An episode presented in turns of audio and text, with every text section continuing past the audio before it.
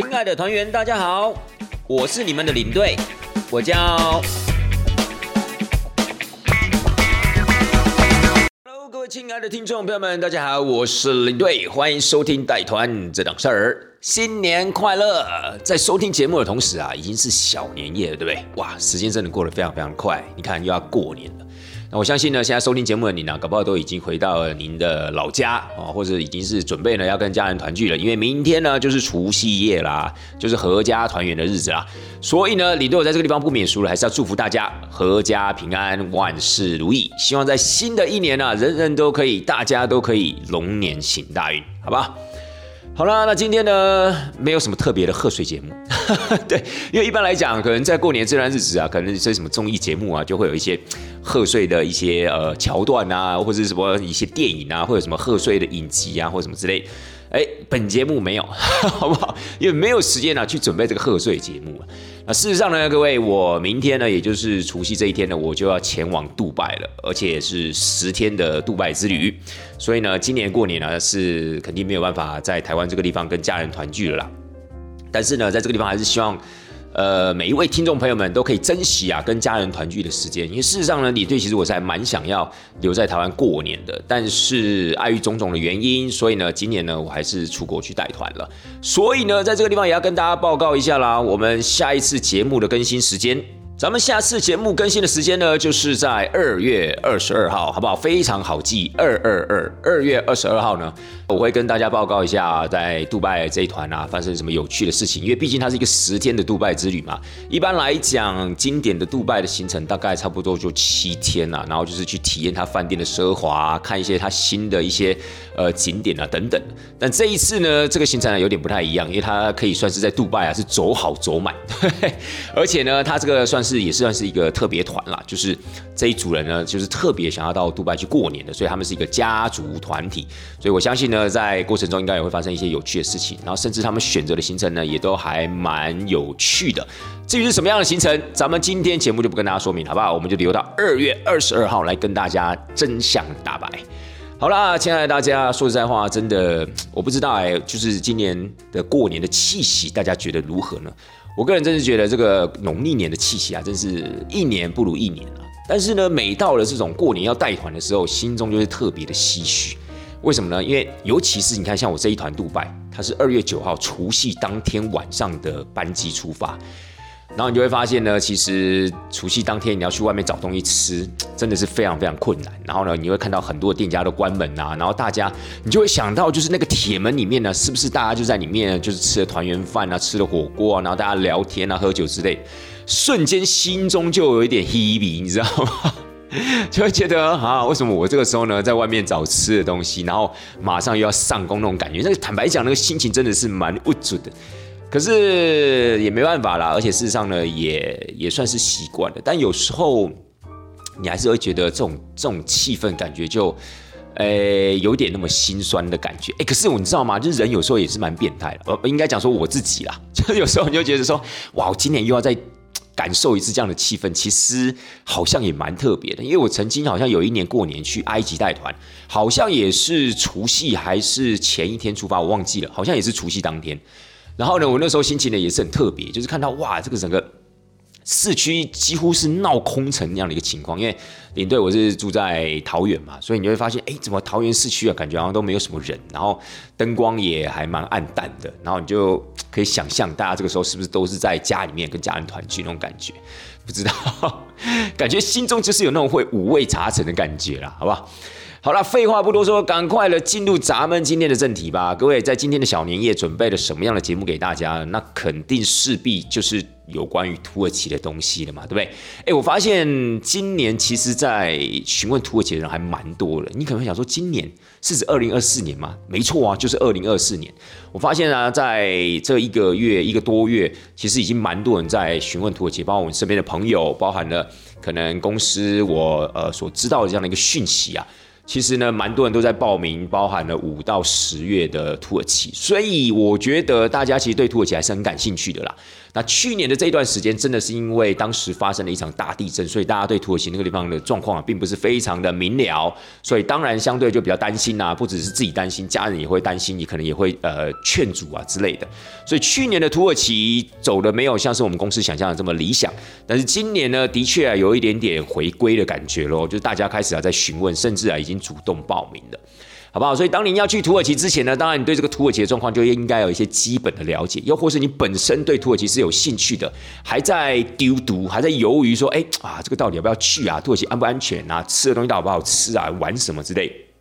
那你真的要稍微的。去关注一下领队我所做的土耳其相关的节目，好不好？不仅仅是我带团回来的带团实录了，还包含之前我有跟大家分享一些我觉得土耳其有趣的东西呀，甚至呃，我好像还有做过一集去介绍卡巴多奇啊，对不对？所以这个部分呢，我希望大家呢可以有空啊去回味一下，好，这对你呢到时候呃，不管是要前往土耳其也好，或是决定要不要报名啊，都有很大的注意。OK。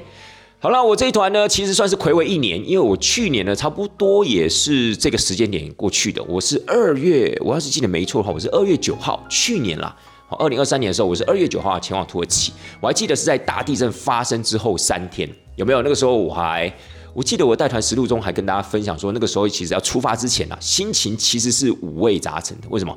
因为总觉得好像很多人都到土耳其去救灾了，结果我们我们这个旅游团是要过去玩乐的，去开心的，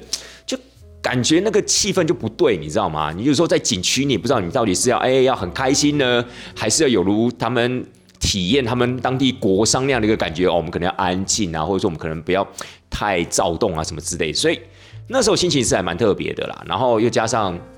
导游是当地人嘛，所以那时候我也担心导游会不会在工作的过程中可能会比较沮丧啊，心情不好啊，或什么什么之类的。就发现呢完全都不需要担心这件事情的，对不对？因为说实在，土耳其这么大，那发生地震的当时是在呃土耳其的东南边，距离我们主要的旅游景点其实很远啦。当然，大家都会很呃比较哀伤一些些，就是对于发生这样子的一个天灾。可是事实上呢，我们还是必须把我们的工作做好。所以当时其实，在旅游的过程中，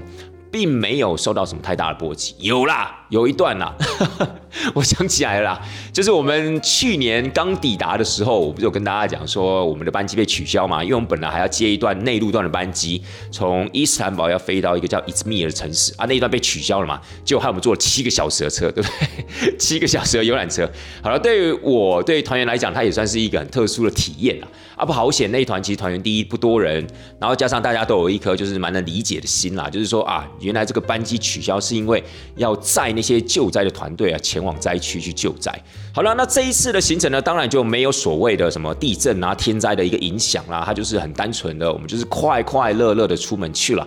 但是呢，这一次呢，也是在节目中呢，要跟大家报告一下，就是我回违一年去到土耳其之后啊，到底有没有什么差别？其实我觉得差别还是有的。首先最明显的就是什么？就是汇率，各位。亲爱的大家，真的是有够夸张，你知道吗？现在呢，这个土耳其的里拉跟台湾已经将近几乎是一比一这样的一个汇率了，不是跟美金哦，是跟台币哦，就有一点像是我们去泰国玩，对不对？泰铢跟我们台币啊，差不多就是一比一嘛，就是那边标价标多少，差不多就是台币多少钱的意思。现在去土耳其玩，曾几何时，你可以想象，竟然也会出现在这种一比一的情况。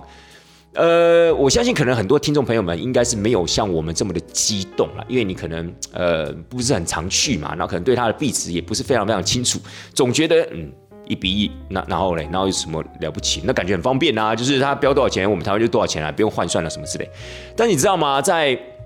差不多十二年前吧，我第一次去带土耳其的时候，那个时候的汇率大概是一比十七、十八，更不要讲说我刚进旅行社的时候，那个时候大概是一比二十一耶。什么叫一比二十一？一块钱的土耳其里拉可以换二十一块的台币。然后十二年前我带第一团的时候，还可以换十七、十八块。然后呢，就像一路的，就好像云霄飞车，但这个云霄飞车好像只往下开，不往上开，你知道吗？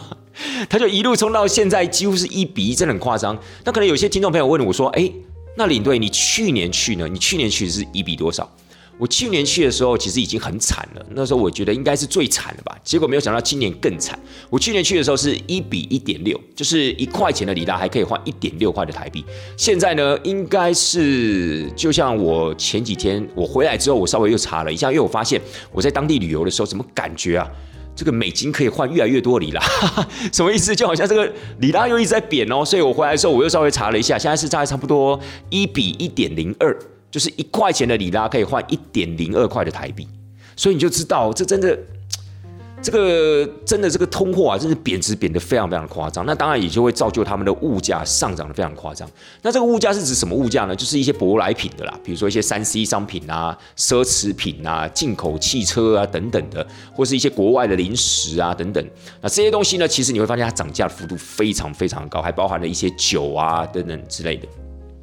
所以呢，我觉得这个应该算是我这一次去到土耳其，我发现最大最大的一个改变，就是你真的会觉得哇，真的有够夸张哎。然后我跟当地的导游也有聊天啊，因为我觉得这已经夸张到不得不聊了，对不对？就是我们应该要稍微的了解一下，哎，为什么你们国家到底是怎样？啊，你们人民不担心嘛？你看这个币值一路这样贬下去，他们自己都觉得他们手上拿的那个那一叠土耳其里拉钞票，其实真的非常非常的不踏实。你知道吗？这次我们去换汇啊，我们就是一个人差不多先换三百块美金。你知道每一个人拿到那个钞票都超级无敌厚的一叠哦，就只不过是三百块美金而已。以前都不会有这样的一个问题，但是因为现在美金可以换更多的里拉了，所以你就知道它那个币值啊，就是它那个钞票的币值，其实。已经有点不敷使用了，你知道吗？因为它最大面额的钞票不过就是两百块里啦，所以你想想看，如果今天呢我们要换三百块美金好了，我们就把它当做台币一比一了，好不好？三百块美金的话，差不多就是等于九千块台币嘛。所以九千块台币，你想想看呢，我全部都给你一百、两百，还有五十块这样子的一个纸钞，你看你要拿多厚一点？你真的，你那个时候就可以感觉到这个所谓的通货贬值那种恐怖的感觉。那个时候就可以想象到，好像是不是我们民国初年的时候好像有贬值嘛，对不对？什么什么可以拿我们的呃麻袋要去装钱那样的感觉，你就真的觉得，哎，真的有那么一点点 feel 哎。虽然说我们现在拿不用拿到麻袋去装里拉，但是我们可能需要拿塑胶袋，拿小的塑胶袋去装里拉那样的感觉，因为它那个里拉那个钞票的面值啊，真的有点不够用了。可能接下来搞不好会出五百里拉一张的，或是甚至一千块里拉一张，就跟就跟台币有点像了嘛。所以它甚至连那个所谓的铜板的部分呢，可能都要改版了。我觉得啦，搞不好要取消之类的，因为它之前甚至还有零点几的，我觉得现在这些可能都用不到。所以你就知道这个国家其实面临蛮大的一个经济状况，好不好？其实他们当地人民呢，当然也是非常的无奈，也非常的紧张。但是能怎么办呢？你家就在这里呀。你除了去让政府尽可能去改变这个现况之外，要不然就是你从政嘛，然后你很有信心，然后你可能可以改变这个现况，否则一般的老百姓你就只能这个样子啊。如果你今天真的有点经济实力了，如果你今天真的看衰你这个国家的运势的话，那你顶多就是移民嘛。但是如果你没有这样一个能力，然后你又是非常的爱乡土，那你也只能希望有一天这个情况好转啦。不然小老百姓对于一般小老百姓能怎么办呢？对不对？好了，这个部分呢，领队其实我这个地方要给大家一点小小的建议，就是呢，当我们飞抵土耳其之后呢，尽可能啊换钱的时候啊，不要到所谓的机场去换了，因为机场有时候汇率真的比较差。以我这次的状况做个例子好了，像我们这次啊飞一段内陆班机从伊斯坦堡到伊兹密尔，对不对？那那个时候呢，其实除了我们这一团之外，还有另外一团台湾团，然后那一团台湾团呢，他就在机场换钱。但是呢，他换到的汇率就很差，直接说明好了，他换到什么汇率呢？他就换到了就是一美金换二十五块里拉。那那个时候，其实我已经知道呢，在这个伊斯密尔机场里面啊，呃，坦白讲，机场里面的换汇的单位其实都不会有很好的汇率啦。所以那个时候我就决定了，我们要出去到我们的第一个景点，叫 s e l c h 那个地方呢，那个是一个小镇。我们在那个地方呢，我之前就知道那个地方有一个换兑所了，所以我就想说，那就带大家去那个地方换。结果我们在那个地方可以换到一比二十八，也就是机场呢是一块美金换二十五里拉，但是在 Selchuk 在我们第一个景点那个市镇上面呢，它有一个小的银行。有一个换兑所，那个地方呢可以用一美金换二十八块里拉，哎，那有时候你换三百块美金、两百块美金，其实是有差的。所以我会建议大家，就是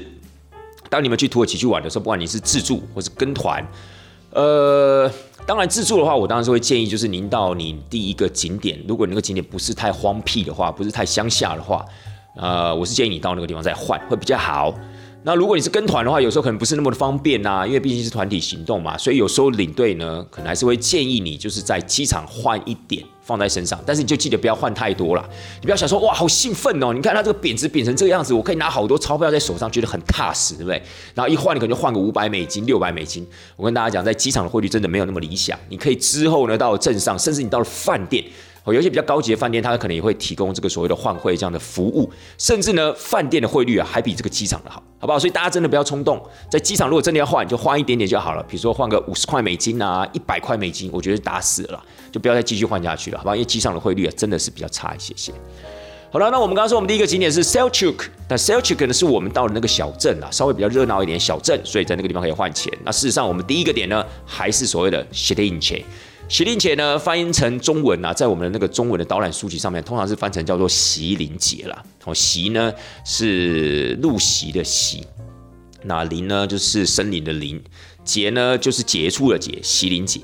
那这个席林节呢，其实我真的还是蛮喜欢它的。我相信之前我应该在去年的带团土耳其实录里面有跟大家稍微介绍这个点，对不对？那假设今天有听众朋友跟团过去的话，我相信可能也会走到这个协定节，因为现在蛮多间旅行社啊都有这样的一个行程规划。行节到那个地方，我会建议啊，其实你可以把你一部分的时间呢花在它后面民居的部分，因为那个地方呢可以算是最接地气的，也就是最原始的、最乡土的一部分。那前半段呢，大概都是一些卖店啊，就是卖一些纪念品的啊。卖一些所谓的香料的啊，或是农产品呐，又或是可能一些咖啡厅啊、早餐店啊等等的，你没有听错，早餐店。这个早餐店呢，不是我们的美而美，不是我们的永和豆浆，是他们土耳其传统的早餐店。也就是说呢，就是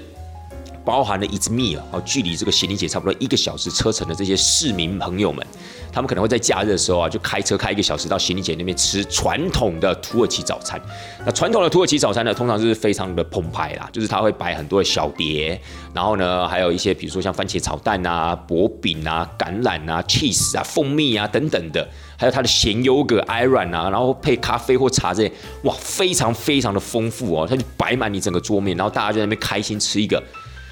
早午餐的概念，好不好？所以呢，如果是自助的朋友，我真的是蛮建议大家可以去他们这种乡下去体验这种传统的土耳其午餐啦。但是当然，如果是跟团的话，比较没有这样的一个机会。为什么？因为大部分都会在饭店吃早餐嘛，就是不太可能会拉出去去吃这种土耳其传统早餐。而且这种土耳其传统早餐也不见得是每一个团都喜欢啦，因为事实上，他所摆出来的那些小碟，可能有一半以上是你觉得还好的。因为比如说那什么 cheese 啊、橄榄啊那些东西，或包含坚果。类的东西，可能大家觉得，嗯，这感觉好像不是我们平常啊吃早餐会吃的东西，对不对？所以这个有时候也不是说真的这么一厢情愿啊，就是这样一昧的带大家去体验，但是有时候效果可能不是很好。可是如果自助的话，哎，真的可以尝试一下，尤其是自助的朋友啊。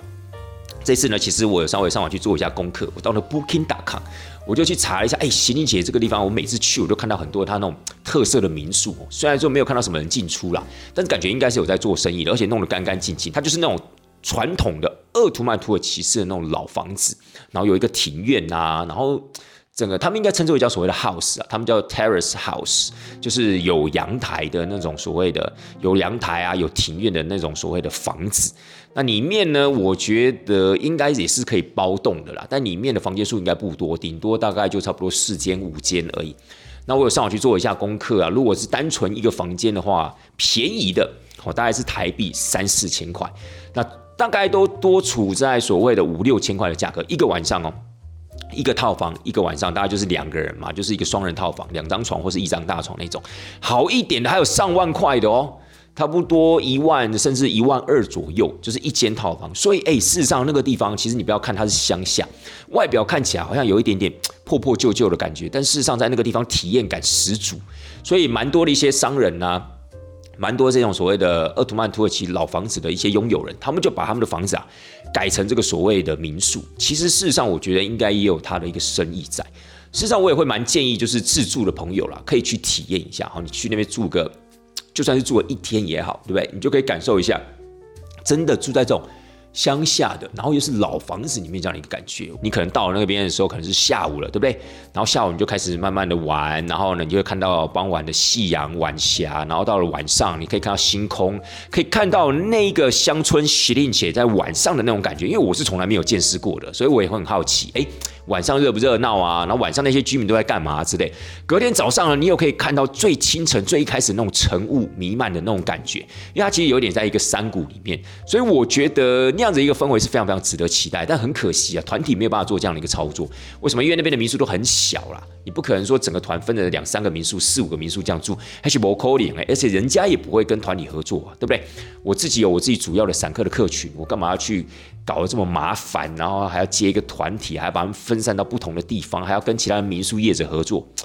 那是真的不太可能，真是一厢情愿。但是我觉得，如果是背包客的话，真的可以去体验一下。那团体的伙伴怎么办呢？那当然就是用你有限的时间去充分的感受行李节的魅力啦。就行李节的后半段啊，真的可以去走走绕一下了。虽然说里面没有什么商业活动啊，没有什么纪念品可以买，但是我觉得，如果你是很喜欢接地气那种感受的朋友的话，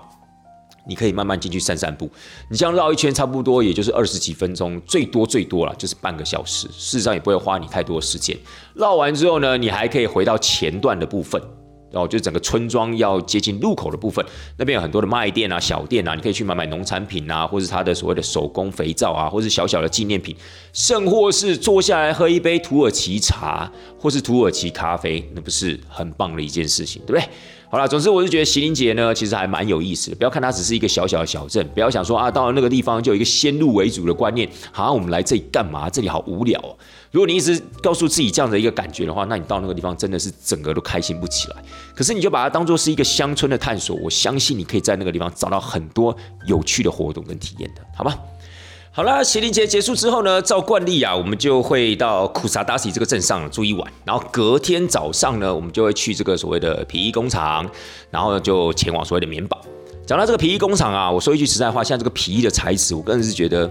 真是越来越好了。我不知道是因为他们工艺的关系呢，还是说他们这样的一个制作的手艺慢慢的成熟。我这一次应该讲说疫情前跟疫情后啦，因为我觉得疫情前呢，包含他那个整个展场的环境啊，还有他们做生意那种生态，坦白讲，我真的不是那么的欣赏。因为我总觉得你这个价格就是定的不是那么的踏实，然后让很多的团员呢，就是该杀又不敢杀，然后不敢杀又觉得不划算之类的，然后大家在那个地方尔虞我诈。其实我真的觉得买一样东西啊，真的不用这个样子。如果你真的觉得你自己的品质好，如果你真的觉得你的东西呢是好的东西，其实你大可把你的价格定的死死的，然后告诉大家为什么我要定这个价格，然后你有的优惠就是多少。顶多顶多啦，就是他们真的是大量购买的时候呢，你可以给他们一个稍微特殊的一点折扣，我觉得这样就可以了。可是，在疫情之前呢，我不知道哎，不知道是因为我们配合的那个业者，还是说整体的生态，哇，他就可能知道，就是不管是亚洲人啊，或是台湾人啊，他们可能就很爱杀价等等的，有时候甚至真的可以杀到那种什么三折啊等等的四折那样的一个程度，我就觉得。每次在处理这个折扣数的部分呢，我觉得可能就是有时候团员也变得不太信任我们，就觉得哈，你不是明明说只有到什么五折六折，结果你看我才随便跟他讲几句话，他就给我四折了。那更不要讲说，如果我们大家一起买的话，还可以降到三折之类，我就觉得有点里外不是人，你知道吗？但是你要知道这个东西其实是真的不错，可是这个价格呢，我觉得就会比较乱。但是在疫情之后，哎，我就发现这个情况有稍微的改善。我不知道是不是因为，因为后来我们有换了一间业者配合，因为在整个古萨达斯的周边或者是伊斯密尔周边，其实算是纺织业的重镇啊，也是那种所谓的皮业的重镇。因为他们很多呢，在这个地方就接单，然后就外销，主要是外销到欧洲啊那些国家，就是帮他们那些知名的奢华品牌呢去做他们的产品。那因为有很多家的关系，所以可能在疫情之后，我们就换了一家业者，也可能是因为它整体生态的一个改变。因为你知道，疫情改变了很多人的想法，又或者是可能是人手不足啊，或者是什么原物料的问题啊等等的。反正呢，我就觉得，嗯，现在这个生态我比较喜欢，就是他们呢大概就是会固定在一个折扣数，就是你再怎么杀也是杀不下去的，不管你买多少件都是这个样子。我觉得这样比较好啊，这样就可以凸显你这个东西的价值嘛，不会说啊。明明就是这个定价，结果杀到可能什么三折四折，你就觉得啊，那这个东西到底是好的还是不好的，你知道吗？就买在手虽然是很开心啊，哇，很划算，可是事后想想，嗯，那这个东西到底是有没有它这个价值，对不对？不然为什么定的这么高，然后可以让你杀的这么低这样子？好了，Anyway，反正这次我去呢，我是觉得是说它整个皮衣的设计感上面呢，我觉得又进步了。然后皮衣本身的它的品质就是小羊皮嘛，所以呢说一句实在话，其实它真的很柔软，也很容易携带。所以啊，我在这个地方真是蛮诚心的建议大家，如果很多人问我说啊，去土耳其玩又买不到什么样的一个奢侈品哈，比如说那像欧美的那些奢华品牌的包包啊、衣服啊、鞋子，可能在土耳其比较没有这样一个机会买到。那有没有什么东西是真的蛮有价值，然后值得买的？我个人觉得皮衣就是其中一个，好不好？其实地毯我也是觉得也不错啦，但是地毯可能真的要看您的居家环境，然后看你喜不喜欢那样子的一个居家摆设，以及你个人的体质，哈，比如说有没有什么过敏体质啊之类的。所以那个部分我真的觉得见仁见智。但皮衣的部分呢，我自己是觉得，第一，你买了这件皮衣，其实你也可以穿很久。你买了一件皮衣，搞不好你可以穿个甚至五年八年，只要你身材不严重变形的前提之下啦。然后呢，其实，在台湾这个地方，这种小羊皮的皮衣啊，我觉得可以穿的时间还蛮长的。因为蛮多人可能会听到皮衣就以为它很厚啊、很重啊，然后可能台湾都是属于比较热的天气，尤其在南部，对不对？可能比较没有穿着的机会。但这种小羊皮呢，其实我是觉得那种所谓的春秋两季啊，特别容易拿出来搭配。好不好？这个部分呢，我是给大家一个小小的想法啦，就是你们可能有些人会觉得，嗯，这个所谓的皮衣外套到底有没有需要买？好了，那接下来呢，皮工厂结束之后啊，我们就是按照惯例啊，我们都会在前往棉堡的一个路上，我们大概都会停一个有点类似，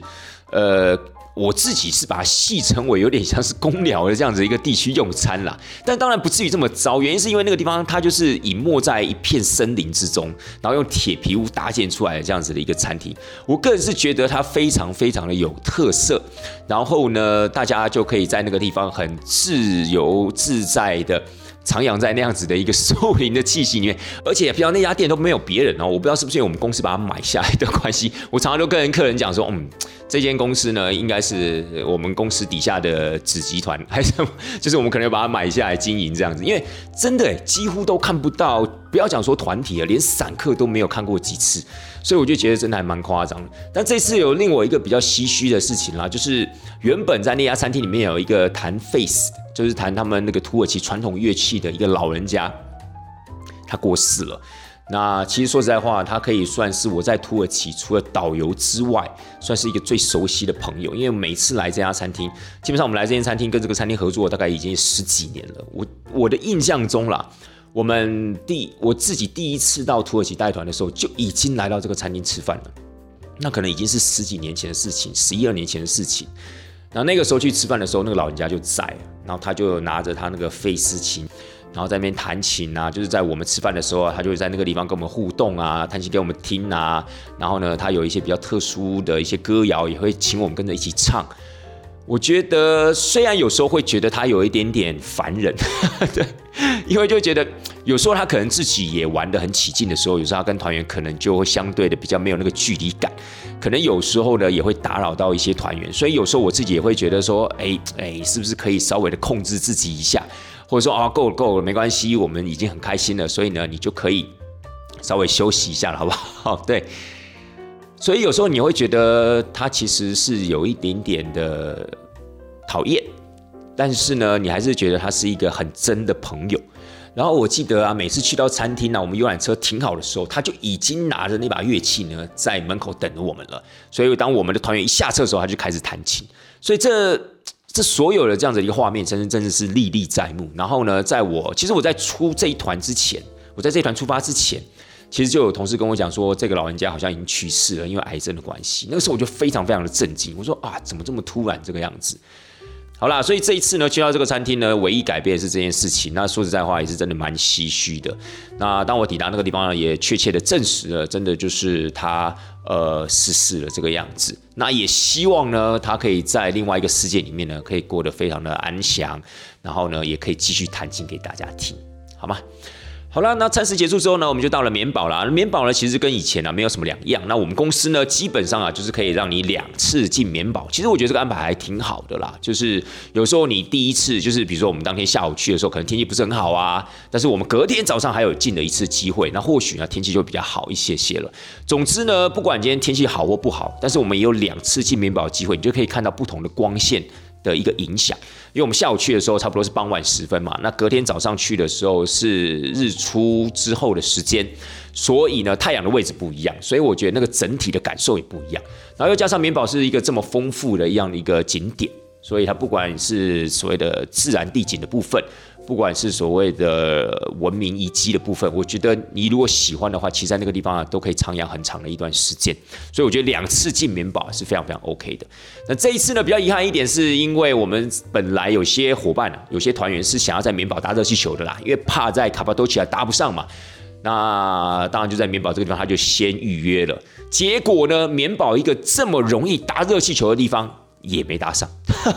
而且最惨的是什么？早上我们出去的时候，哎，其实真的是晴空万里，哎，只是真的风有那么一点点大啦。但很多团员一时之间是无法理解的，你知道吗？就说，哎，奇怪，为什么今天天气这么好，结果热球不飞？而且我们真的是坐车出去之后哦，到了那个基地现场，我们人还坐在车上等待。那事实上，说实在话，那些叶子当然也是很想飞啊，拜托，像飞一趟他可以赚多少钱，对不对？所以他当然要坚持到最后一刻。所以呢，我也跟团员讲说，哎，真的想飞的是他们，所以他们绝对不会轻易不飞的。可是这种东西啊，说实在话是安全利益，要是真的出了什么事，是没有人可以负起这个责任的，包含土耳其政府都是一样。所以他们会非常看重这种所谓的安全条件。所以没有办法，我们就这样坐着车出去，然后在车上等，然后又坐着车回来。然后刚好回来的时间呢，也差不多是跟大家就是集合一起上游览车的时间，所以呃是蛮搞笑。但是不管怎么样，我们有这样的一个尝试了嘛，对不对？好了，那棉宝的行程结束之后呢，呃，接下来我们就是要往孔雅走。那往孔雅的过程呢，坦白讲呢，其实是没有什么特别不一样的地方。那跟去年的行程啊，也都非常非常的相似。我们一样呢，在一个湖边用餐，但是这一次呢，我们就没有上那个船了。还记不记得我去年在做土耳其这个带团实录分享的时候，我们有说过，我们到这个湖边餐厅用餐呢，就是在我们从棉堡要前往空雅的路上，会经过一个 Exir 的湖。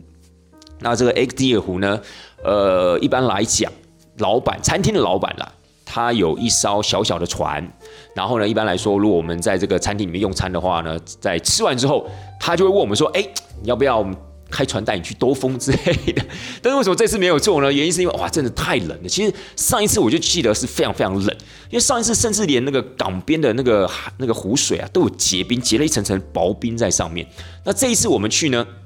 是没有到结冰啊，但是风蛮大的。所以呢，我们就婉拒了他的好意，因为我觉得，如果我们真的坐这个船出去的话，回来真是每一个人都会变冰棒，我不夸张。但是有一个还蛮好玩的事情，就是最后我们从餐厅啊，呃，吃完要上车的时候，因为那个地方它其实产苹果啦，所以呢，呃，最后的时候听说，哎，该市的市长哦，就是那个小城镇啊，他们称之为叫市长，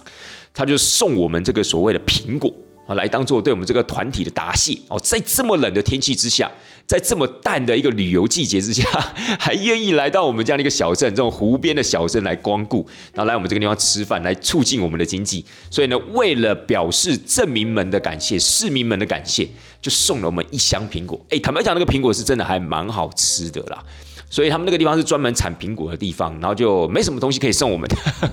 就送我们这个苹果啊！而且呢，他们送苹果上来的时候，还有拍照，还有录影哦，因为这可能要作为他们的一个活动侧录，有没有？就是可能要做他们的活动记录的。所以我就跟他们讲说，哎，这真的不是随便给大家糊弄的，是他们真的啊是要留记录的，要。告诉这个，比如说，呃，市长就是说，哎，我们真的有把这个苹果送给这些人呢。所以我觉得，就是在这种淡季时分呢，有时候去土耳其玩，就是会发生一些很有趣的事情。旺季的时候可能真的没办法啦，因为有时候旺季大家都忙嘛，对不对？不管是地方政府在忙，或是业者在忙，又或是团员们可能也是在忙着玩啊，干嘛之类的。可是，在淡季的时候呢，大家就比较会有这样的一个时间哦，去做出一些巧思啊，或者说一些好玩的互动啊。我觉得这个就是还蛮有意思的。好了，接下来我们就到空雅啦。空雅基本上也没什么特别的不一样。然后隔天早上起来呢，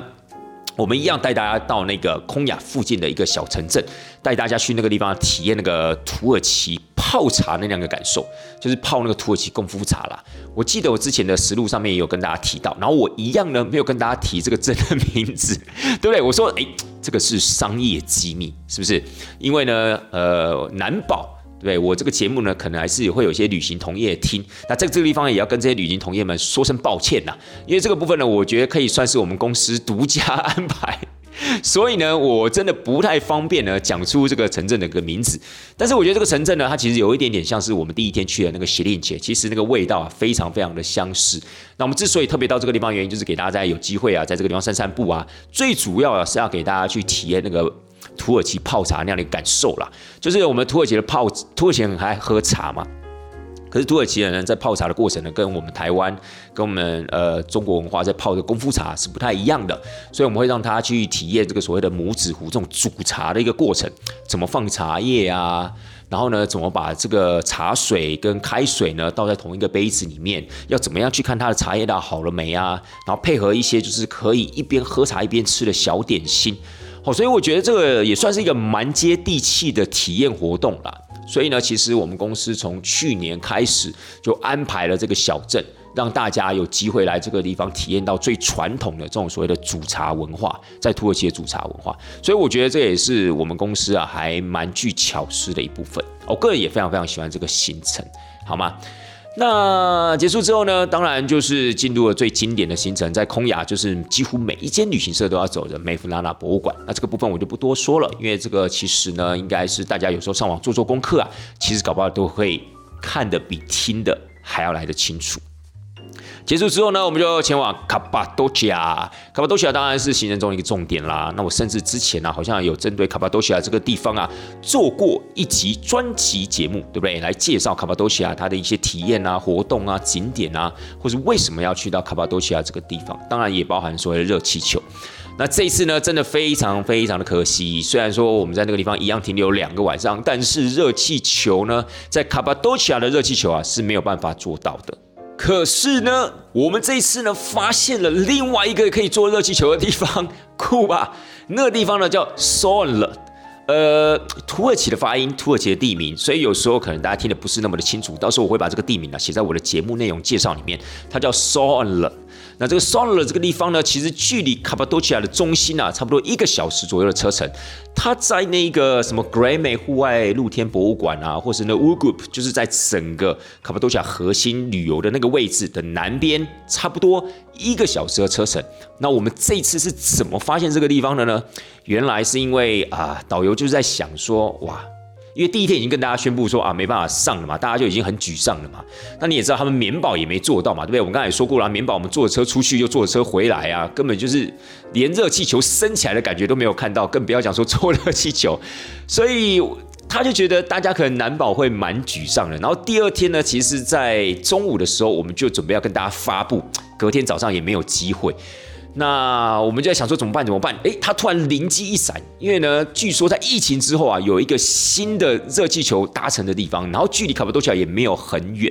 那个地方就叫 Son 了。那他就问我说：“诶，这个地方有点远，一个小时去又要一个小时回。那目前呢，他刚才问了一下他那个飞行员的朋友。”这个地区似乎还可以飞，但卡巴多奇亚已经确定不能飞了。他就问我说：“要不要试试看？”因为他自己也不知道那个地方飞起来的感觉怎么样啊，热气球多不多啊，看到地景是什么样子。他只有听过他的导游朋友说还可以，还不错。但是当然精彩程度是不可能像卡巴多奇亚这么精彩的。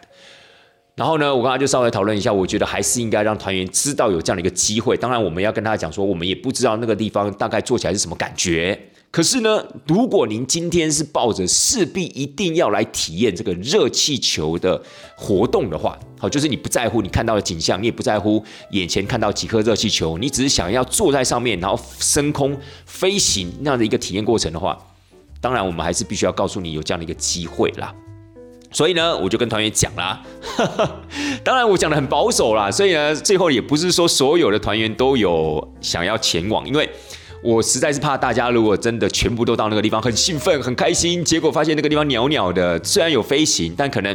看东西不是那么精彩的话，哇，我觉得那个有时候也会有些反效果，所以我就讲的比较保守。所以最后呢，我们一行二十三个人，最后只有好像差不多十个人有选择要真的。要给他孤独一子那样的一个感觉。好了，那我现在来跟大家报告一下这个地方感觉如何吧。没错，为什么我会这样讲呢？就是因为我自己也去了，而且我也飞了，所以呢，我现在可以跟各位听众朋友们呢，所以仔细的去分享这一段的过程，好不好？那隔天早上呢，当然我就连同这十个人，我们就一起早早就出发了。啊，不好险，现在是冬天，不用太早。如果今天是夏天的话，哇塞，那真的就很惨，那搞不好真的差不多三点。钟就要起床，然后可能三点半就要出门之类，因为到那个地方就要一个小时嘛。那我们这次还算还好啦，我们是六点钟出门，好，六点钟出门。六点钟出门，一个小时到那个地方。其实那个地方呢，是有一点像是一个河谷地形，然后那个地方也有蛮多的一些岩穴的。但是那个里面有没有所谓的洞穴教堂就不敢保证了。但是你还是可以发现呢，在那个岩壁上面啊，你从河谷的位置往周边看那些所谓的峭壁，因为它是一个河谷的一个一个地形嘛，你还是可以看到呢蛮多的一些岩洞。那那些都是人为开凿出来的，不管是呃烧凿的时候。不管是比较接近现代的时候，反正你就会看到蛮多这样的一个洞穴，景观上面感觉也是还蛮舒服的，还是有那种所谓的自然的景观。那热气球的升空呢，也是在那样的一个河谷的位置。所以其实，在前一天我们跟这些团员们做介绍的时候，我们有给他们的一些所谓的影片。那热气球呢，有一部分的一个路段呢，它就是飞在这个河谷里面，所以大家才会觉得说，嗯，好像可以试试看哦。所以后来来了十个人嘛。那当天其实我们抵达的时候还没有确定能升空，我们还在那个早餐店啊等了蛮长一段时间的。因为我们的车子载我们到那个地方之后啊，他是带我们到一个餐厅，然后在餐厅里面呢，我们可以喝喝热茶，吃他的烤饼，就等于说在那个地方用一个比较简单的早餐啦，然后上个厕所。那我们就发现，哎，奇怪了，这个饼都已经吃两轮了，为什么还没有要出发的感觉？大家心里面就有一点点不安了嘛，对不对？结果发现了啊，原来现在还是黄旗。一般来讲，这个热气球飞行呢，它要看它的旗号，就是网络上面有所谓旗号，它有分所谓的绿旗、黄旗还有红旗。绿旗当然的话就是可以正常飞行，黄旗代表你要等待，红旗是确定取消，所以就还没有红旗啊，所以它一直处在黄旗这样的一个位置，所以我们就只能。一颗忐忑不安的心在那个地方一直等，而且呢，有些团员甚至已经是免保失败了一次，卡巴多起来又失败一次。本来想说，哎，来到这里应该是可以的吧？结果没有想到，在这个地方还是要继续等待。所以呢，我有时候觉得，哇，这个真的很忐忑哎，这个就是这一颗心呐，就是悬在那个地方，哎，真的，要么就给我一刀，对不对？不要在那个地方这样子戏弄我啊，然后这样子那个挑逗我啊那样的感觉。但是没办法，老天爷就是这么有趣。不过好险，最后啊，老天爷没有让我们失望。在最后一刻的时候，哎，黄旗变绿旗，哇，真的，现场啊，来自于各个地区的那种观光客，真的是欢声雷动哎，大家都觉得很感动，你知道吗？因为卡巴多西亚取消之后呢，大家就想说，哇，会不会真的？这次来可能就做不到热气球了，没有想到还有这样一个机会的时候，然后在这个地方又要接受命运的安排那一刻，所以你就知道，当宣布可以上热气球的时候啊，其实团员们的心情呢也是非常非常的激动这样的一个感觉。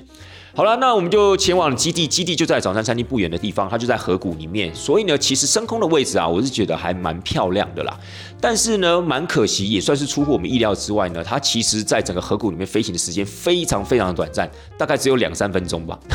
接下来呢，那它就飞离了河谷。我个人认为有可能是当天风向的关系，它就把我们呢带到了一个平原上面，慢慢的飞，慢慢的飘。坦白讲，那边的视野啊，真的比较没什么，我觉得跟。棉宝有点不相上下了，棉宝可能就是要看它那个整个所谓的石灰华的地形嘛，看那个白白的一片那个自然地景。那我觉得在这个地方算了，这个地方呢，是除了看这个河谷这样子一个地貌之外，其他绝大多数的时间，以我这次搭乘的经验来说啦，都是在看这个所谓的平原，然后有时候可能会飘过一个小城镇啊，但是呢，它可以看到远方的雪山是真的，所以我觉得它整体的一个景观的评分来说，我觉得跟棉堡是不相上下。那当然呢，如果纯粹是针对你想要去体验这个热气球搭乘的。过程的话，那没有问题，因为它就跟不管是卡巴多奇亚跟棉堡一样，它的飞行过程差不多，就大概将近四十分钟。然后呢，升空降落过程也都是一样的，所以没有什么太大的一个一个差异。但是如果你问我的话，你说，哎，领队，那如果这三个地方哦，棉堡、还有卡巴多奇亚，还有你说新的这个什么 s o n l e r 这个地方，哪一个地方比较推荐？哦，毋庸置疑，好吗？肯定就是卡巴多奇亚，百分之一百。至于你说棉堡跟这个 s o n l e r 这个地方要做一个差别，做一个排名的话。我个人可能还是哦，真的很难呢。我觉得差不多啦，两个真的是差不多。你说真的要选出一个的话，对我来讲，我是觉得差不多的，好不好？好，那不管怎么样呢，当我们要降落的时候，我们真的是降落在一个鸟不拉屎的一个平原里面。那那个平原呢，其实基本上也没有道路可以让它的接驳车开进来接我们。因为一般来讲啊，这热气球降落之后啊，它会有一台车子，就是载我们去的那台车，它会到热气球旁边呢，载着我们回到我们的饭店嘛。但因为我们降落的位置是在偏僻，降落到一个田里面，你知道吗？所以呢，他那个车根本就开不进来，所以他要换车来载我们。哇，各位，那个真的是超级无敌冷。其实那个时候我们在做热气球的当下，就是我们早上起床到那个早餐餐厅 stand by 的时候，气温差不多就是负四度左右吧。但那个时候你。其实那个时候你已经觉得蛮冷蛮冻的，你知道吗？但是坐上热气球之后，因为它有那个火焰嘛，砰砰就会喷火嘛，所以你就觉得嗯还 OK。然后随着这个太阳慢慢升起来啊，然后你就觉得哎有稍微温暖一点。但是当我们降落到那个荒野里面的时候，那个农田里面的时候，四面都没有任何的建筑物跟山壁的时候，哇！我跟你讲，那个真是超级无敌爆冷。那个体感温度可能已经大概有可能，我觉得啦，大概负八度、负十度，哇，那个真是冷到我在现场，我真的没有办法站定在一个位置，我必须要小跑步，我就绕着我们那个。因为下来之后，它都会有一个小小的庆功宴嘛，摆一张桌子，上面放了一些汽水，然后发证书，我就绕着那个桌子啊，慢慢的这样跑。我真的觉得我没有办法停下，因为真的太冷，那已经冷到你讲话有时候讲不清楚了。拍照的时候，你觉得那个笑容是非常僵硬的，真的，那就是那样一个冷的程度，而且不止只有我，包含的其他团员也都是一样。这就让我想到啊，去年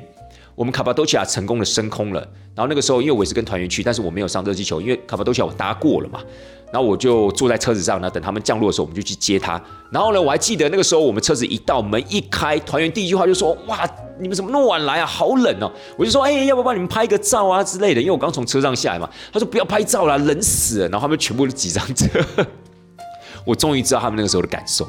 我终于了解他们那个时候为什么那么急于上车这样的一个冲动。我想说，哇，做完热气球难道有这么的不好玩吗？就是这么想就马上坐车回饭店那种感觉。哦，真的，我到现场也是一样。我们下来之后，哇，那真是冷到不行呢。然后我们那个时候等车又等特别久，因为我们降落到一个很奇怪的地方。所以，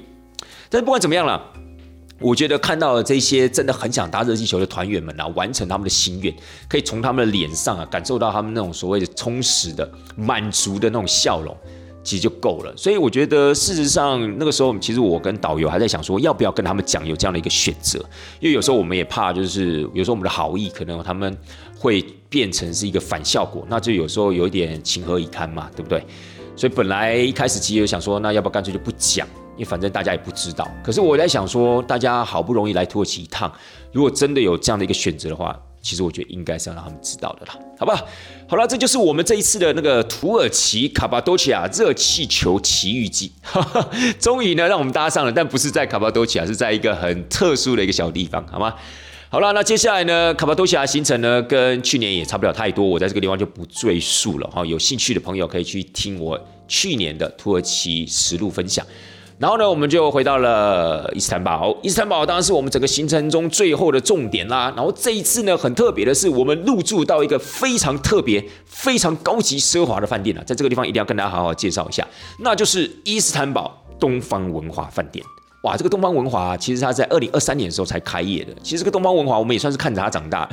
怎么说？因为它就是盖在这个博斯普鲁斯海峡的旁边嘛。那之前在疫情之前呢，我们其实就常常在这个地方游船啊，我们就会看到，哎呦，这个地方盖一个新饭店呢。仔细一看，哇塞，东方文华哎。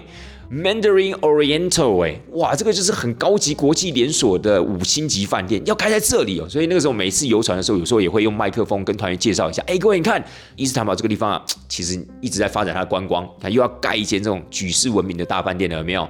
那那个时候当然只能看呐，就是就是有点像是看，但是吃不到那样感觉。那个时候也没有预料到之后未来会住进来，因为我们知道东方文化其实非常非常的昂贵，起码在世界各地的东方文化都是这样的一个定调嘛。所以那个时候也就只是好好玩跟大家分享而已。没有想到呢，因为我们去年的时候，我们公司的主管啊有去了土耳其一趟，然后他有去这个东方文化这个地方去拜会他们的饭店经理，结果没有想到呢，哎。就是呢，一见面之下呢，大家相谈甚欢，就决定呢，好，就让你们的团体来我们这边住住看，我们来合作看看这个样子。所以真的，我们这一次去哦，我有问那个饭店里面的经理，还有他们的作业人员，我们真的可以算是，我不敢说亚洲第一团啊，但是可以算是台湾第一团入住这个伊斯坦堡东方文华的团体耶。所以这真的是。真的是我我我觉得不应该讲说殊荣了，对，因为其毕竟你们也是赚我们的钱，但是我觉得这个真的是一个很棒很棒的这样子的一个首发体验、首住体验，是不是？而且在我们离开这个东方文华的时候啊，他们的经理还要求我们要全部的人在他们大厅拍一张合照，包含他们的工作人员、包含他们的柜台人员，还有他们的经理等等。所以我就觉得，哎，他们也其实也蛮看重这一次的合作，因为毕竟是台湾第一团团体啊，跟他们的东方文华合作。那这次入住的感觉呢？我个人是认为啊，其实，在房间的部分呢，真的没话说，因为其实我们之前住的那个 Kaminsky 啊，就已经很不错了。它就在那个四季饭店的旁边，然后有一间叫做 Chilan Palace，它是以前夏宫改建的一间饭店，后来被 Kaminsky 买下来嘛。那我们之前都住那间 Kaminsky，那 Kaminsky 其实坦白讲是有那么一点点旧了啦，就在房间的陈设的部分有点旧，所以甚至在疫情前。我们就发现它可能有一些地方局部的在整修了，因为他们可能要慢慢的改建。那包含了去年去到 Kempinski 的时候呢，它有甚至呃整个饭店大概有一半的部分呢都在做重新装潢跟整修，因为我相信他们也知道他们的房间呢可能有一点点的需要改进这个样子。那这次进到这个所谓的东方文华的房间，哇，非常非常理想，不管是空间感的部分。还有它整个浴室啊，还有它的备品啊，以及它提供的一些小点心。当然，这些小点心我不知道是不是因为我们是台湾第一个入住进来的团体，所以有这样的一个小点心。但是呢，我觉得整体的精致度也好，空间度也好，感受度也好，还有它的整个所谓空气中的那样子一个氛围啊，我觉得是非常非常到位的，非常非常棒的。那如果真的要说它有什么不理想的地方，大概就是它稍微偏离市区了一点点。因为那个时候住在 Kempinski 的时候，我个人是认为其实。它已经有一点偏离市区了，因为 Kaminsky 是在所谓的新城区嘛，它在博斯普鲁斯大桥的旁边嘛，就是接近一个叫做 o t a k o i 的这样一个地方。那东方文华呢？它是要过了博斯普鲁斯海峡，等于是要继续往北，所以我个人认为它稍微偏离市区了一点。但是我觉得它很棒的是，哎，在这个饭店的旁边竟然会有一间超市，而且距离饭店就走路两三分钟的时间，而且这间超市还算是蛮高档的超市哦，比一般的 Migros 来的高档，但是东西卖的价位差不多。我就是以国内的那些不管是饼干啊，又或是巧克力啊，或是他们自己产的一些 Locker 啊，或者啤酒之类的。其实都差不了太多的价格，它唯一跟 Migros 这个超市啊有差别的是在于说，它卖了蛮多一些进口的一些零食，或是所谓的食物、食品，又或是酒类，那这些东西可能就稍微比较贵一点，只是说它卖的东西啊比较齐全，比较广。好，如果跟 Migros 这个超市来比起来的话，那我个人觉得这个是一个很棒的一个安排。因为如果团员今天想要从超市啊买一些东西带回台湾的话，包含什么茶叶啊、茶包啊、巧克力啊，甚至包含一些坚果类的东西，在这间超市里面都找得到，也都买得到。然后价格我觉得也都还不错。所以呢，我觉得就是它可能真的是因为距离稍微的比较偏离市区，所以它有这样子的一些超市这样的一个建制，有这样的一个配套，我觉得是还蛮好的。Kaminsky 毕竟非常的接近那个博斯普鲁斯大桥，所以呢，其实只要站在他们的公共场域，就是所谓的公社的部分，基本上看到这个大桥啊，是非常非常震撼的。比较可惜的一点呢，就是东方文华距离这个大桥比较远，所以如果你要拍这个所谓的第一座横跨欧亚的大桥的话，相对的它的角度没有这么的理想，然后看到的景呢也稍微比较小一些，我觉得这是比较可惜的了。好不好，亲爱大家，所以这一次呢，领队呢，我有这样的一个机会呢，可以跟这群团员呢，我们来一个东方文华的开箱守住，哇，我觉得这个体验非常非常的好，所以这可能也是做我们这一团啊，就是这个算小确幸嘛，还算是有一点点大确幸的感觉了，对不对？好啦，那除了这一次我们在呃伊斯坦堡入住了这个新的饭店，有这样的一个新的体验之外呢，我们这次呢也去到一些新的景点，也跟各位听众朋友们稍微报告一下。我们去到它呢加拿大 Port，就是加拿大港。这加拿大港呢，如同这个东方文华饭店一样，我们也算是看着它成长的。为什么？因为那个时候啊，我们每次塞车啊。就是塞在这一段加拿大港的部分，因为那个时候他正在做他的道路拓宽嘛，然后还在做他那个所谓的航运大楼，因为他最主要是未来要让游轮团啊可以停在这个加拿大 port 这个地方，所以那个时候呢，他其实在疫情之前啊就已经开始在整建了，开始在整地啊、盖大楼啊、规划整个码头的位置啊，还有它的交通动线，所以呢有一段交通黑暗期，每次我们经过那个路段呢，我们就想说，哦天哪，这个真的不知道盖到什么时候，就有一点像是我们台湾。台北在盖捷运的那种灰暗期的感觉，结果呢，还真的让它完工了。然后这次呢，有机会呢，公司就安排在这个地方参师治理，然后让大家可以在那个地方买买东西。因为这加拿大破这个地方，它甚至还有一个小型的购物中心，好，可能就是要迎迎那些上下游轮的那些客人啊，他们可以在这个购物中心里面吃吃饭啊，买买东西啊。或是去看有没有需要带一些伴手礼回家之类的，所以呢，它在港边呢就有一个小型的购物中心，缩小其实也不小哦，它又有一点像是那种户外凹类那样的一个感觉，但是呢，它卖的东西其实不是凹类的东西啊，就是各厂牌品牌的东西，那蛮多都是土耳其当地品牌的，好，蛮多都是土耳其当地品牌倒是真的啦。然后那边呢有一间餐厅，其实还蛮推荐大家的，好，不管你今天是自助也好，或是跟团，假设你有多余的自由活动时间，哎，真的可以去到那个加拿大 PO 那个地方去逛。逛，然后那边有一间餐厅呢，就是叫做 Soul Bait。那这一间餐厅呢，就是咱们非常有名的土耳其撒盐哥所开的餐厅。我不知道大家对这个土耳其撒盐哥熟不熟悉？就是有一个人不是前一阵子啊，在那网络上非常非常红嘛，就是他撒盐的时候啊，那个盐巴会顺着他的手肘啊，然后呢落在那个牛排上面，极尽浮夸之能啊！就是他，他在那个地方呢，也有一间所谓卖汉堡的这样一个分店，当然好像也有卖牛肉吧，牛排吧。所以我会蛮建议大家，就是不见得一定要在那个地方吃一顿昂贵的牛排，但是你可以去吃吃他们的汉堡。我这次去有吃，哇，惊为天人！他连里面的肉排都会问你你的熟度，你是要所谓的 medium 还是 medium rare，还是要 medium well，甚至还是要 well done。而且它有不同的那个面包皮，然后呢肉呢有不同的熟度，然后不同的佐酱。其实我真的觉得还蛮好吃的，而且价格我觉得还算可以接受了，差不多落在三百块到六百块里啦，就跟台币是差不多三百到六百的一些概念。所以呢，如果假设真有去那个加拿大破的话，然后刚好也是在用餐时分前往到那个地方的话，这间餐厅。蛮推荐给大家的，好不好？那当然，除了吃饭之外，那个地方还有很多的咖啡厅啊、冰淇淋店啊等等。尤其它一排的咖啡厅呢，都是直接的是在港边，所以等于是说，你坐在它的那个半户外用餐区的时候，你在那边喝杯咖啡，你是可以直接观看整个博斯普鲁斯海峡的，甚至那个位置呢，你有机会可以看到像是所谓的金角湾啊。马尔马拉海啊，所以其实我觉得那个地方啊，真的蛮值得一去。不管你今天对购物有没有兴趣啦，纵使你去那边喝杯咖啡，纵使你去那边拍拍照，我觉得加拿大 PO 呢，都会是在伊斯坦堡一个极致推荐的新景点，好吧？除此之外，我还没有去到一些什么新的地方啊？有的，我这次去到一个叫做巴拉特的地方。这个巴拉特呢，可以算是在伊斯坦堡里面的一个文青小区。那这次也刚好也是同事推荐我，如果假设你在伊斯坦堡有多余的时间的话，你可以走去那个地方看看。那我就想说，哎，没去过啊，那就去看看。呃，我个人是觉得好像没有想象中的这么精彩啦。但也不知道是不是因为在冬天的关系，有很多的店没有开，而且那个地方有很多的斜坡。坦白讲，对一些长辈来讲，真的是还蛮吃力。哎，他那个斜坡已经不是缓坡了，那已经将近是差不多大概。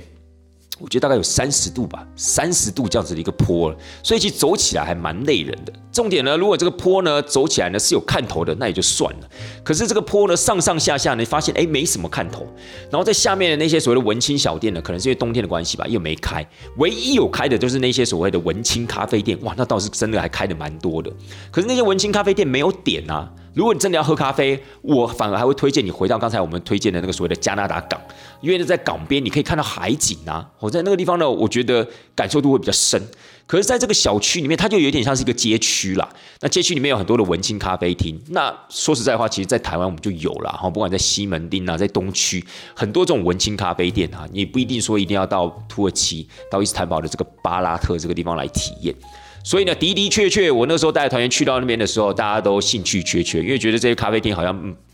并不是什么特别的吸引人啦。就大家可能还是会想说，哎，有没有什么小东西可以买啊？结果发现店家开的又不多，所以我觉得有一点点就是呃，开心的去，呃，败兴而归样的感觉。好不好？不过这也算是一个尝试啊。哦，重点也是希望可以带团员去到一些呃更多在伊斯坦堡的一些点嘛。那当然，一些基本的点我们都是还是会有走到，像什么蓝色清真寺现在也对外开放啦。那圣索菲亚大教堂哦，圣索菲亚大教堂变得比较不太一样，因为第一，我们不能再称之为它叫大教堂，因为它现在改成清真寺了嘛。再来呢，今年的一月份呢，开始又有一些新的一个政策推出来，针对这个旅游观光客的动线的安排。现在所有的国外的观光客呢，都必须要直接上到圣索菲亚清真寺的二楼。哦，不能到他一楼，因为一楼呢必须要提供给信徒们做礼拜，所以他不让这些所谓的观光客去打扰这些他们当地的信徒，所以所有的观光客呢都必须要到二楼啦。而且去年的时候我们去的时候，其实已经改成清真寺了，但那个时候呢就是免费入场，然后呢也当然就是可以到他的一楼啊去感受一下在里面做礼拜那样的感觉，有点像是进到清真寺里的感觉啦。重点是什么？免费的，但是今年呢，这个动线改变之后，所有观光客要上到二楼之后呢，要买二十五块欧元的门票。哇塞，真的超贵的，亲爱的大家！而且重点进去之后，你还没厕所。然后进去之后呢，导游领队还不能讲解，因为它里面有配合那个 QR code，你必须要用你的手机去扫那 QR code，然后它会有不同语言这样的一个导览，所以它也不让你的领队呢跟导游在里面讲话。所以呢，那感觉就是整个。景点的精彩程度就会大受影响嘛，因为你听那个导览机，说实在话，有时候它的资讯量不是那么的足够，又或是可能有些人对三 C 用品的使用上面不是那么的熟悉，他可能就放弃了。然后重点你还要给他二十五块欧元的门票，哎，二十块欧元其实还蛮贵的。重点是你在里面想上厕所还没得上，你还一定得出来，你是说这个瞎不瞎？所以呢，我是觉得这个，我觉得有待改进啊。这个圣索菲亚大教堂啊，圣索菲亚清真寺呢，这个对于旅客安排这个部分，我真的觉得有待改进。那其他不管是什么新皇宫啊、旧皇宫啊，或是什么所谓地下水宫殿啊、跑马场啊、呃苏雷曼大帝清真寺，其实都跟以往一样，没有什么太大的改变。那油顶大市集一样，很多人在里面抽烟。然后我发现呢，团员对这个油顶大市集真是越来越不具备任何的兴趣，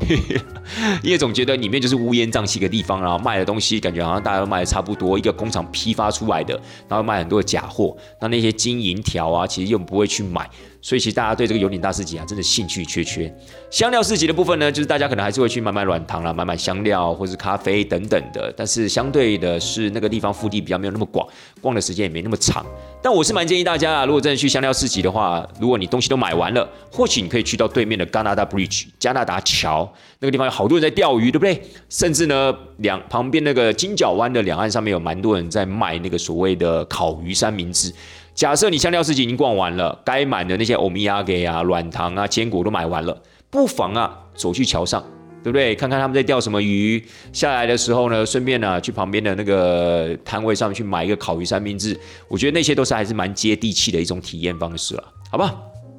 好了，亲爱的大家，以上呢就是我这一次啊前往土耳其呢所发现的一些不一样。以及去到了一些新景点，我觉得刚好就是暌违一年的时间呢，让我有机会可以看到一些新的东西，甚至入住到一个这么优质这样的一个饭店。那未来会不会继续合作，还是可能要看我们公司跟他们饭店的一个洽谈的一个合约啦。因为毕竟呢，可能进到了旅游旺季，进到了夏天的时候呢，它的单价当然就越来越高啦。所以未来是不是还可以？继续住在这个东方文化里面，又或是他们可能会觉得，嗯，团体我们真的无福消受，所以我们不接团了，这也很难说。但是不管怎么样呢，我觉得东方文化呢，它其实算是一个还蛮不错的一个饭店。当然，我觉得它在服务的部分可能没有像是在其他国家东方文化来的这么的到位，因为我们一般来讲联想到东方文化，可能会想象到说，哇，它的服务应该也很好哦。可事实上，我这次进去，我觉得服务差不多收手。好，那当然硬体的部分，因为它是一间新的饭店，那当然就是毋庸置疑。可是，在服务的部分呢，我个人是觉得，就是有那么一点点小小的一个失望了。但当然也不影响它整体的一个感受度，只是说在这个地方还是要跟听众朋友们分享一下，好不好？所以呢。希望大家可以给土耳其一次机会。土耳其真的是一个非常精彩的一个地方了，不要想说啊，那个地方好像土土的、怂怂的，对不对？连国民听起来都不太会想去的一个地方。没有，其实土耳其是非常精彩的，体验感十足的一个国家。尤其是对旅游观光客而言，不是只有所谓的热气球，也不是只有所谓的棉堡，当然还有很多的土耳其浴啊、土耳其的饮食啊，甚至包含了我们到洞穴饭店里面的体验啊、博斯普鲁斯海峡的游船，以及最精彩的伊斯坦堡。老城区，这些地方呢，其实都可以给你很多一些从来没有的旅游刺激。所以我真的很希望大家，如果土耳其是在你的旅游清单上面的话，赶快的把它完成；如果它还没有在你的旅游清单上面的话，把它写上去吧。我相信它绝对不会让你失望的，好吗？好了，节目最后在这个地方还是要祝大家新年快乐，也希望大家呢可以在新的一年呢可以身体健康，万事如意。最主要、最重要的，龙年一定要行大运哦，好吗？带团这档事儿，咱们下次就是二月二十二号见哦。到时候呢，李队就跟大家报告一下，我们去的杜拜到底去玩了什么东西，可以玩到十天，好吗？带团这档事儿，咱们下次见了，拜拜。